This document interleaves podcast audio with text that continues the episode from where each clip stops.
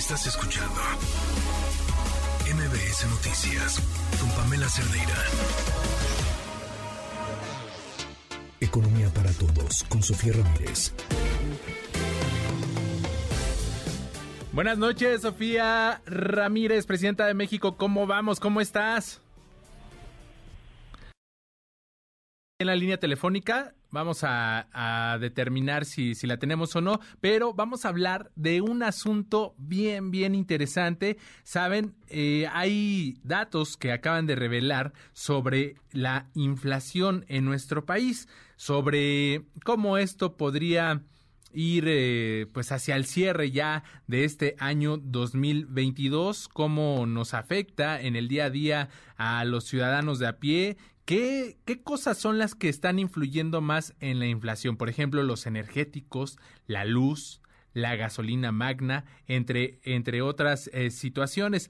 El dato de la inflación anual, vamos a, revisarlo, vamos a revisar también pues eh, todos estos eh, lineamientos para dar un panorama más amplio de cómo está llevándose a cabo esta situación de la inflación. Sofi, ¿cómo estás? Buenas noches. Buenas noches, Adrián. No sé qué nos estaba jugando la tecnología, pero ya estamos por acá. Qué bueno, pues les decía que vamos a platicar sobre los datos de la inflación, cómo nos está yendo en esta en esta materia. Ya les adelantaba, yo ya estaba este queriéndote quitar parte de tu participación y decía que, que están influyendo también ahí los energéticos, los alimentos. Este, ¿cómo vamos en este terreno? Mira, son varias cosas. Porque, eh, le diste un poco de clavo al decir que lo que nos, nos tiene que mantener ocupadísimas es el tema de la inflación a los alimentos. ¿Por qué los alimentos? Pues porque entre otras cosas hoy tuvimos el dato de Coneval, digamos, de la autoridad en términos de medición de la pobreza, que es el Consejo Nacional de Evaluación de la Política Social, y nos dice que la pobreza laboral eh, subió. Son 51 millones de personas que hoy día no pueden alcanzar a comprar la canasta básica alimentaria con el ingreso laboral de su hogar. ¿Qué quiere decir? Que si en un hogar hay cuatro personas y esas cuatro personas no ingresan lo suficiente para que haya comida para los cuatro, las cuatro personas están en pobreza laboral. Esto excluye, digamos, a los programas sociales, a las remesas, simplemente lo que con el esfuerzo de los que trabajan, de los que viven en el hogar, se pueda generar. Y esto es importante porque pues en el mediano y largo plazo todo el mundo debe aspirar a poder tener una casa bien construida, a vivir en, en un entorno seguro, a mandar a los hijos a la escuela y no tener que estar pensando si los manda mejor a trabajar ¿no? Eh, que el gasto de bolsillo en salud, que en este sistema de salud eh, público tan paupérrimo, pues claro que queremos mejorarlo, pero en tanto eso suceda, pues que el gasto de bolsillo no represente una, un costo muy alto de oportunidad, digamos que no haya nadie que tenga que dejar de ir justo a la escuela de comer para poder pagar la salud, etcétera. Entonces, en ese sentido, la pobreza laboral nos permite actualizarnos literal trimestre a trimestre cómo vamos y es una pena porque en este caso sí vemos que hay un incremento con los datos al, al tercer trimestre de este año, equivale al 40% de la población y esto está muy vinculado, porque no es que me haya salido del tema, a la inflación de alimentos, justamente que estabas refiriendo ahorita.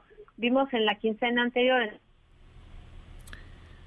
Sofi, te tenemos ahí en la línea. Parece ser que se nos fue. Ahí te escuchamos. Sofi, ¿estás de regreso? Ah. Ahí, te escuchamos, te escuchamos. Decías esta parte de los alimentos. Sí, perdón, pero te decía yo que en la parte de los alimentos pues es súper importante revisando que en la quincena previa, en el mes de octubre, teníamos una inflación de los alimentos del 15%, frutas y verduras muy, muy cercanamente también del 15%, y obviamente esto afecta pues las, las finanzas de las familias, porque los ingresos de las personas no se incrementan en la misma proporción.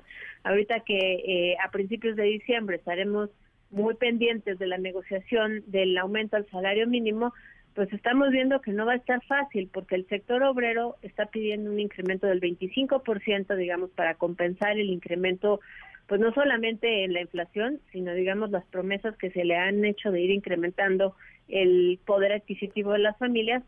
y el eh, sector patronal está ofreciendo 15%. Ambos casos están por arriba de la inflación general, que es del 8.14, pero aquí la, la parte más complicada pues es justamente ponernos de acuerdo, sobre todo porque recordemos que en México 7 de cada 10 empleos son en MIPIMES.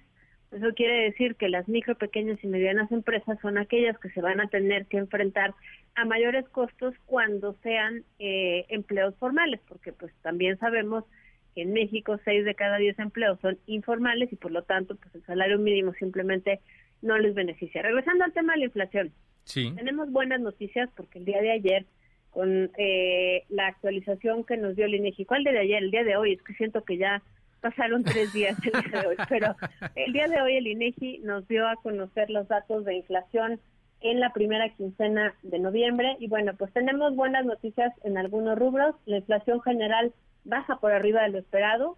Eh, recuerdo que en octubre estábamos hablando que teníamos 8.4%, ahorita estamos ya en 8.14%, es decir, bastante más abajo. Y el problema sigue siendo la inflación subyacente, que es esta inflación que eh, pues nos dice que la oferta y la demanda de bienes y servicios pues todavía está muy caliente, todavía no estamos produciendo lo suficiente como para satisfacer esa demanda y por lo tanto las mercancías se encarecen. ¿Por qué la inflación subyacente y no toda la inflación? Bueno, porque hay un componente que se llama no subyacente y ese componente pues todavía está más para abajo de lo que teníamos en la quincena y en el mes previo, estamos en 6.62% por debajo de la inflación general. Recuerda que cuando se estalla la guerra, eh, cuando Rusia invade a Ucrania eh, en febrero de este año, febrero y principios de marzo, pues los precios de los energéticos se nos fueron al cielo, pero al cielo estamos hablando de una inflación por arriba del 12-13% en promedio en cuestión de 15 días. Obviamente eso empezó a meterle muchísimas presiones inflacionarias pues a todo el comercio de energía de mercancías en el mundo y por lo tanto ahí vimos un brinco muy grande en la inflación en México, la inflación general pasando como alrededor de 4 alrededor de 6% en cuestión de una quincena.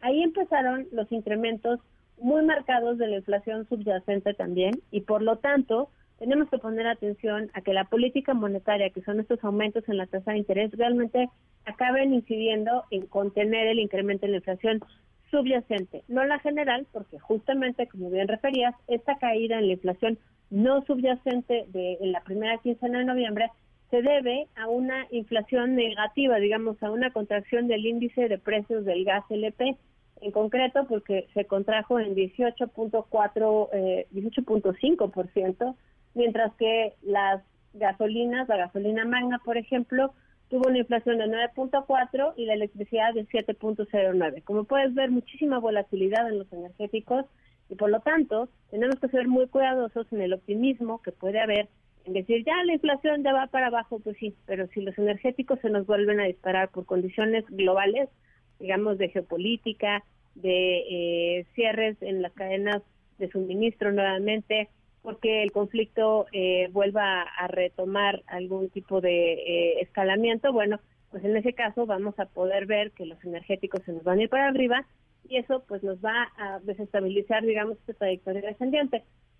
No todos son malas noticias, tenemos claro que ya llevamos por lo menos un par de quincenas donde la inflación al productor va hacia abajo y recordemos que la inflación al productor pues acaba incidiendo en la inflación al consumidor de una manera muy directa. Entonces, Creo que esas son las dos notas del día de hoy. Tenemos todavía una alta inflación en alimentos, ya no es del 15%, ahora es del 14%, bueno, sigue siendo alta. Tenemos en puerta la negociación salarial en eh, principios de diciembre, muy probablemente una, negociación tensa, pero que el, el sector patronal lo que, lo que argumenta es que hay un incremento general de precios del costo de la mano de obra, pues por el incremento en las vacaciones, por eh, pues los acuerdos de incremento en el pago de cuotas, aunque sea progresivo y demás. Y lo que sin duda tenemos que tomar en cuenta es si hay una deuda histórica, tenemos un salario mínimo que está en poder adquisitivo de, los años 80, digamos de la segunda mitad de los años 80, pero también en un entorno de alta inflación ser eh, demasiado eh, optimistas al subir el salario mínimo sí podría tener un impacto menor eh, pero un impacto en la inflación y por lo tanto en el índice general de precios. Aquí no se trata de mantener ahogados a quienes menos ganan, se trata de dos cosas, corregir y poner atención en la informalidad laboral, que insisto, esas personas, seis de cada diez empleados y empleadas, no tienen acceso al salario mínimo porque ahí se les paga lo que se les paga y nadie, ninguna autoridad está revisando eso. Y número dos, pues hay que tener en cuenta que realmente el salario mínimo pues es una métrica y cuando aumentas el salario mínimo solamente se engrosa la cantidad de gente que trabaja ahí. Hay varios estudios, la CONASAMI, que es la Comisión Nacional que eh, regula o vaya, es la intermediaria y, permite las negociaciones de los aumentos del salario mínimo, tiene varios estudios que indican que los aumentos del salario mínimo no se traducen necesariamente en, incrementos importantes en la inflación, pero bueno, pues al final del día la, intuición misma nos puede decir que es probable que exista algún tipo de impacto, aunque, insisto, con una inflación del 15% en los alimentos, un aumento en la pobreza laboral a más de 51 millones de personas, bueno, pues sí ameritan un incremento en el poder adquisitivo de las familias y bueno, pues seguimos con una deuda histórica en términos de, justicia social. Sofi, pues de, de, verdad que sí es necesario este ajuste porque justamente son los alimentos los que le pegan directamente al bolsillo, al ciudadano de a pie, a, la luz eléctrica, a, todo esto que consumimos eh, normalmente de lo que dependemos día a día, ¿no? Entonces, pues estaremos muy pendientes de estas negociaciones que ya nos adelantas, pues pueden tornarse por algún momento a lo mejor tensas por parte del sector patronal. Eh, Sofía Ramírez, presidenta de México, ¿cómo vamos? Muchísimas gracias por estos minutos. Un abrazo, Adrián. Hasta luego. Estás escuchando MBS Noticias con Pamela Cerdeira.